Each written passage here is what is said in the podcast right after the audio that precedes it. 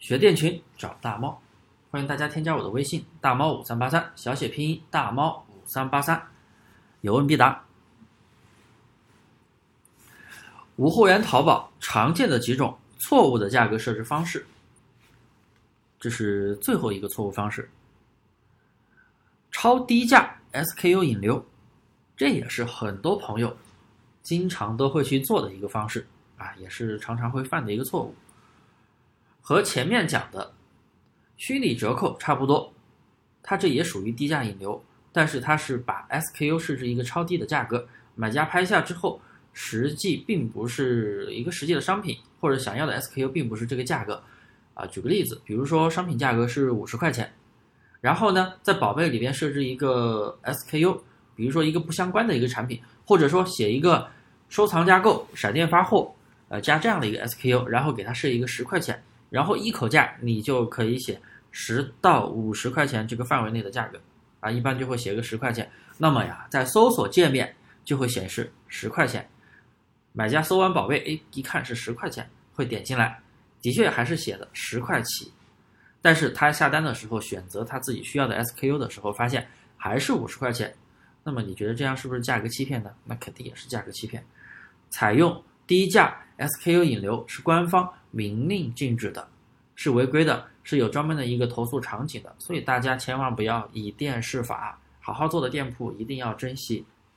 这样设置价格对店铺是一点好处都没有，还有很多新手都不知道这个利害关系，被人忽悠去这样设置。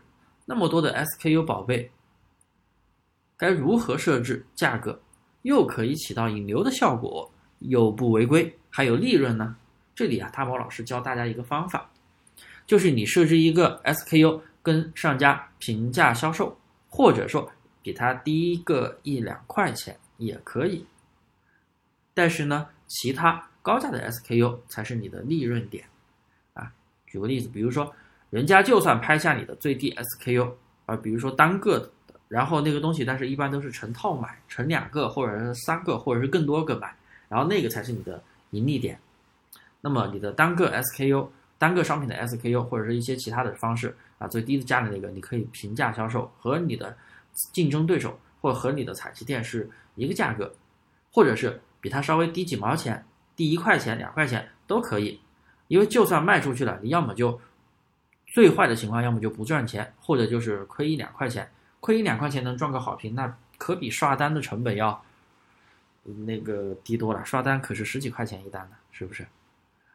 但是如果消费者通过 D SKU 进店后，发现其他 SKU 才是自己要购买的，那么就很有可能去销售掉你真正盈利的 SKU 了。所以啊，大家可以去拼多多看一下，很多那种拼多多的大店都是这么在玩。对于多 SKU 标品类目，这个价格设置方法还是非常不错的。这样既不存在一个欺骗，又不存在违规。大家听明白没有呢？如果没有明白也没有关系，可以添加我的微信大猫五三八三大猫五三八三，欢迎咨询，有问必答。